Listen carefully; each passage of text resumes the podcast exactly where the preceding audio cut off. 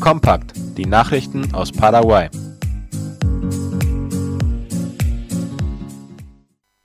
Leichte Erholung des Handelssektors in Saltos del Guairá. In der Hauptstadt des Departements Canindeyú schöpfen die Händler wieder Hoffnung auf eine Reaktivierung der Wirtschaft, wie Paraguay.com heute berichtet. Ein Sprecher der lokalen Vereinigung kleiner und mittelständischer Unternehmen sagte den Reportern, ein Jahr nach der Wiedereröffnung der Grenze zu Brasilien hätten sich die Verkaufszahlen leicht erhöht. Die Wirtschaft erhole sich, aber nur zögerlich. Zum Jahresende erwarten die Geschäftsinhaber nochmal eine Steigerung der Verkäufe. Wie es heißt, haben in Salto del Guaira etwa die Hälfte der Geschäfte die Pandemie überlebt. In Virgen Santissima ist das Kunsthaus Erpilta eröffnet worden. Es ist eine Einrichtung der Künstlerinnenvereinigung Timer Tonier aus der Ischir-Siedlung Ivituso, die zu Virgen Santissima in der Zone Fuerte Olimpo gehört. Laut Angaben des Nachrichtenportals OI ist die neue Einrichtung dafür gedacht, dass die Frauen dort ihr Handwerk, Kunst und Arbeiten ausstellen und ihr Wissen weitergeben können. Die Arbeiten werden hauptsächlich aus Blättern des Karandaü hergestellt. Den Ishir sei es wichtig, dass jede Frau diese Handwerkskunst erlernt, weil sie positiv zur Entwicklung ihrer Persönlichkeit beitrage, heißt es. Die Ishir-Mädchen werden deshalb schon von klein auf in den Fertigkeiten angeleitet. In Asunción ist der Pegel des Paraguay-Flusses um mehr als 10 Zentimeter gestiegen.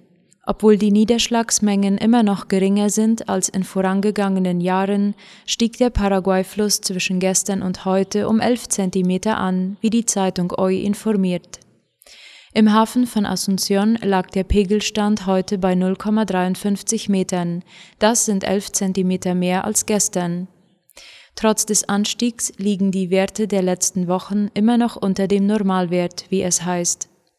Auch der Rio Paraná ist gestiegen und verzeichnete in Adiolas einen Pegelstand von 1,15 Metern und ist damit um zwei Zentimeter im Vergleich zum Vortag gestiegen. Heute werden die Ergebnisse der Biokraftstoffstudie in Paraguay vorgestellt. Das Ministerium für Landwirtschaft und Viehzucht MAG stellt heute die wichtigsten Ergebnisse der Studie vor Bewertung der Nachhaltigkeit des Soja-Biodieselsektors in Paraguay durch die Verwendung von Indikatoren der globalen Bioenergiepartnerschaft. Wie IP Paraguay informiert, war die Vorstellung für 9 Uhr heute vormittags angesetzt und sollte im Saal des paraguayischen Industrieverbands UIP stattfinden. Diese Studie wurde vom Landwirtschaftsministerium und der Ernährungs- und Landwirtschaftsorganisation der Vereinten Nationen FAO durchgeführt. Vorgestellt werden sollten die Ergebnisse von den Fachleuten Amado Insfran und Hector Corvalan von der Fakultät für Agrarwissenschaften der UNA und von Stefania Spitale, Mitglied des Forschungsteams des Zentrums für Umwelt- und Sozialstudien SEAMSO. Kanadische Organisation spendet Gesichtsmasken ans MEC. Das Bildungsministerium MEC hat eine Sendung von 42.000 Mund-Nasenschutzmasken erhalten, die von der kanadischen humanitären Nichtregierungsorganisation Global Medic gespendet wurden. Darüber berichtet die staatliche Nachrichtenagentur IP Paraguay.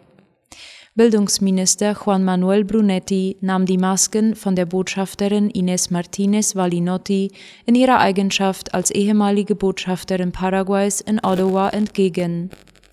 Die Gesichtsmasken sind für Lehrer an Berufsschulen auf allen Ebenen und in allen Unterrichtsmodalitäten bestimmt, auch für Lehrkräfte an Lehrerbildungsinstituten. Der ungefähre Wert der Spende beläuft sich auf 170.000 kanadische Dollar und stellt nach Angaben des Außenministeriums einen wichtigen Beitrag zur sicheren Rückkehr in die Klassenzimmer dar. Lkw-Fahrer fordern eine Anpassung der Frachtpreise aufgrund des Anstiegs der Preise für Diesel. Der Leiter der nationalen Transportbehörde DINATRAN, Juan José Vidal, äußerte von Seiten der Lkw-Fahrer die Bitte, die Kostentabelle angesichts der jüngsten Kraftstofferhöhung zu überprüfen. Angeblich weigern sich einige Exporteure, die Frachtkosten des Dieselpreises neu zu berechnen, wie Paraguay.com schreibt. Vidal kündigte an, dass bei einer nächsten Sitzung mit den Lastkraftwagenfahrern eine Einigung über eine eventuelle Erhöhung der Frachtgebühren erzielt werden soll. In Ciudad del Este sind fünf Personen wegen Drogenschmuggels festgenommen worden. Die Nationalpolizei in Ciudad del Este im Departement Alto Paraná meldete gestern die Festnahme von fünf Personen, die 65 Laibe Marihuana in einem Auto transportierten. Darüber schreibt die Zeitung Ultima Hora. Bei den Festgenommenen handelte es sich um eine 29-jährige Paraguayerin und vier weitere Personen brasilianischer Staatsangehörigkeit, darunter eine Minderjährige.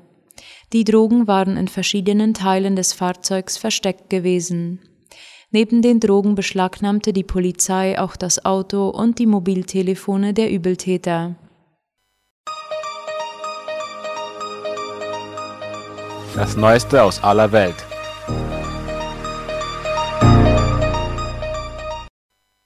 Im Streit um die Rechtsstaatlichkeit wirft Polen der EU Erpressung vor.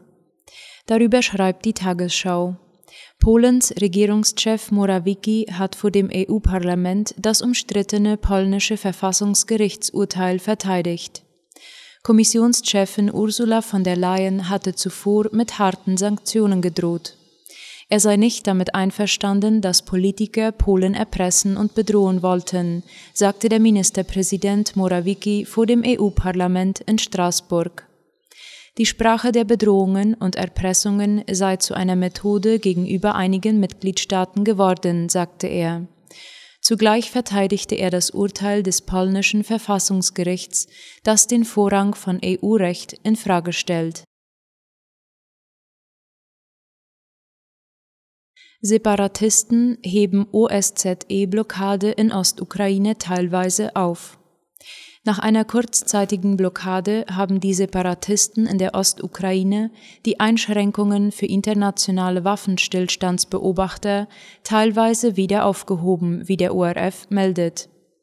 Ein Hotelparkplatz in Horlivka in Donetsker Gebiet, auf dem Fahrzeuge der Organisation für Sicherheit und Zusammenarbeit in Europa geparkt waren, sei wieder zugänglich, hieß es. Die internationalen Beobachter seien gestern Nachmittag erneut zu einer Patrouille aufgebrochen, wurde informiert. Zehntausend Kinder sind im Jemenkrieg verwundet oder getötet worden. Das Bürgerkriegsland Jemen hat nach Angaben des UNO-Kinderhilfswerks UNICEF einen beschämenden Meilenstein erreicht. Seit Beginn der Kämpfe im März 2015 seien mehr als 10.000 Minderjährige durch Kampfhandlungen getötet oder verwundet worden, hieß es laut dem ORF. Dabei handle es sich um die Fälle, die UNICEF dokumentiert habe. Die wahre Zahl liege wohl höher, weil viele Fälle nicht gemeldet würden, sagte UNICEF-Sprecher James Elder heute in Genf. Der ohnehin völlig verarmte Jemen liegt nach dem jahrelangen Bürgerkrieg in Trümmern. Mehr als 20 Millionen Menschen sind auf humanitäre Hilfe angewiesen. Die Situation im Land gilt bei den Vereinten Nationen als schlimmste humanitäre Krise der Welt. Sudans Regierung beruft Krisenstab gegen Proteste. Seit Tagen protestieren Tausende vor dem Palast der Republik in der sudanesischen Hauptstadt Khartoum gegen die Regierung, wie die Deutsche Welle schreibt. Der Krisenstab solle die gefährlichste politische Krise lösen, die das Land am Horn von Afrika seit dem Sturz von Diktator Omar al-Bashir 2019 erlebe, sagte der Chef der Übergangsregierung Hamduk nach einer Krisensitzung des Kabinetts. Hamduk rief Tausende von Demonstranten, die vor dem Palast der Republik in der Hauptstadt Khartoum seit Samstag ein Sit-in veranstalten, zur Zurückhaltung und zum Dialog auf. Schulschiff der brasilianischen Marine kollidiert mit Fußgängerbrücke. Darüber berichtet Latina Press. Das brasilianische Marineschulschiff Cisne Branco kollidierte gestern mit einer Fußgängerbrücke, die von der ecuadorianischen Stadt Guayaquil zur nahegelegenen Insel Santay führt. In einer Erklärung der ecuadorianischen Marine hieß es, der Vorfall habe sich ereignet, als das Schiff mit Unterstützung eines Schleppers im Guayas-Fluss manövriert habe. Es wurde versichert, dass Notfallprotokolle aktiviert wurden, um den Einheiten und ihren Besatzungen die notwendige Hilfe zu leisten. Seit 2017 gab es mindestens drei Unfälle mit Booten auf dieser Brücke. Fernando Lugo wird unter denjenigen genannt, die von Hugo Chavez finanziert worden sind. Hugo Carvajal, der ehemalige Direktor des venezolanischen Geheimdienstes, hat Fernando Lugo in einer Liste von Präsidenten erwähnt, die seinerzeit von dem schon verstorbenen Hugo Chavez finanziert wurden. Das geht laut La Nación aus einem Artikel der spanischen Zeitung OK Diario hervor. Carvajal erwähnte auch andere lateinamerikanische Staatspräsidenten und linke politische Bewegungen in Spanien und Italien, die ebenfalls Geld von Chavez erhalten haben sollen. Ein Bus hat den Eingang der Kavallerie in Misiones zum Einsturz gebracht. Darüber schreibt die Zeitung Ultima Hora. Der Vorfall ereignete sich heute gegen 7 Uhr morgens bei Kilometer 195 der Fernstraße 1 in der Stadt San Juan Bautista im Departement Misiones. Der Bus, der vom 67-jährigen Carlos Alberto Ortega Colman gefahren wurde, fuhr rückwärts in den Haupteingang des Wachhauses der 2. Kavalleriedivision, verursachte Sachschaden und verletzte einen Soldaten, der dort gerade Wache schob. Besorgnis über die schleppende Reparatur von Brücken in Fuerte Olimpo. Darüber informiert die Zeitung AVC Color. Nach den ersten Regenfällen in dieser Zone besteht die Gefahr, dass dieses Dorf aufgrund fehlender Brücken von der Außenwelt abgeschnitten wird. Die Reparaturarbeiten gehen aber nur langsam voran. Es gibt eine Vereinbarung zwischen dem Ministerium für öffentliche Bauten und Kommunikation MEOPC, dem Gouverneur von Alto Paraguay und dem Verband für die Instandhaltung der Straßen, die Straßenabschnitte zu reparieren. Das hat die Arbeit aber nicht wesentlich schneller gemacht, wie die Zeitung anmerkt. Das Finanzministerium hat die Zentralbank um einen Vorschuss gebeten. Und zwar um etwas mehr als 116 Millionen US-Dollar, wie AVC Color schreibt. Der stellvertretende Minister für Finanzverwaltung des Finanzministeriums, Marco Elisece, erklärt, dass man dabei sei, eine Vereinbarung mit der Zentralbank zu treffen, um Geld vom Internationalen Währungsfonds IWF zu beziehen. Während dieses Verfahrens habe man schon einen Vorschuss beantragt, um mit der Umsetzung der festgelegten Reaktivierung der Wirtschaft beginnen zu können, sagte Elisece. Lateinamerika wappnet sich gegen die Schweinepest. Neun südamerikanische Länder haben sich zusammengeschlossen, um die Einschleppung der afrikanischen Schweinepest in die Region zu verhindern, wie Latina Press berichtet. Die Mitglieder der Andengemeinschaft Comunidad Andina CAN und des Ständigen Veterinärausschusses des Südkegels Comité Veterinario Permanente del Cono Sur CVP werden Maßnahmen ergreifen, um das Auftreten dieser Krankheit zu vermeiden und so auf einen Notfall vorbereitet zu sein. Dies teilte die Anden-Integrationsbehörde gestern in einer Erklärung mit. Die Entscheidung wurde angesichts der Wiedereinschleppung des Virus auf dem Kontinent getroffen.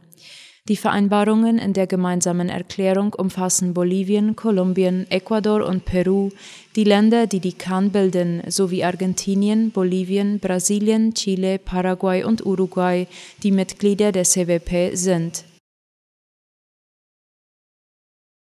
Israel erlaubt Palästinensern im Westjordanland die Legalisierung. Israel hat erstmals seit mehr als einem Jahrzehnt wieder Anmeldegenehmigungen für Palästinenser im besetzten Westjordanland erteilt. Der israelische Verteidigungsminister Benny Gantz erklärte heute laut Spiegel bei Twitter, er habe die Legalisierung des Aufenthalts von 4000 Palästinensern im Westjordanland aus humanitären Gründen genehmigt. Dadurch erhalten die bereits seit Jahren dort lebenden Menschen das Recht, Ausweisedokumente der palästinensischen Autonomiebehörde zu beantragen und ihre Wohnadresse zu ändern. Wirtschaftswachstum Chinas geht deutlich zurück. Darüber schreibt die Zeit. Der Aufschwung der chinesischen Wirtschaft hat deutlich abgenommen. Wie das chinesische Statistikamt mitteilte, wuchs Chinas Wirtschaft im dritten Quartal nur noch um 4,9 Prozent zum Vorjahresvergleich. Dies ist nach einem Rekordzuwachs von 18,3 Prozent im ersten und 7,9 Prozent im zweiten Quartal der bisher schwächste Wert in diesem Jahr. Im Zeitraum von Januar bis September dieses Jahres lag das Wachstum damit zusammengerechnet bei 9,8 Prozent. Nach der Überwindung der Corona-Pandemie hatte Chinas Wirtschaft zunächst eine deutliche Erholung hingelegt. Doch zuletzt warnten Ökonomen vor einer ganzen Reihe von Belastungsfaktoren, die sich negativ auf die chinesische Wirtschaft und damit auch auf die Geschäfte von Unternehmen aus anderen Ländern vor Ort auswirken könnten. Kilometerlange Ölspur auf der Donau in Passau. Ein Ölfilm auf dem Donaufluss in Passau in Deutschland beschäftigt Wasserschutzpolizei und Feuerwehr in Bayern. Die Spur ziehe sich am rechten Flussufer über eine Strecke von etwa vier bis fünf Kilometern, sagte ein Sprecher der Passauer Wasserschutzpolizei dem ORF zufolge. Woher das Öl stamme, sei bisher unbekannt. Vermutlich sei es aus einem Schiff ausgeronnen, sagte der Polizeisprecher. Auswirkungen im angrenzenden Oberösterreich dürfte die Sache vorerst nicht haben. Zeugen hatten den schillernden Film auf dem Fluss heute früh gemeldet. Derzeit richtet die Feuerwehr den Angaben zufolge eine Ölsperre ein. Sobald die umweltschädliche Substanz gebunden sei, werde man sie aus der Donau entfernen.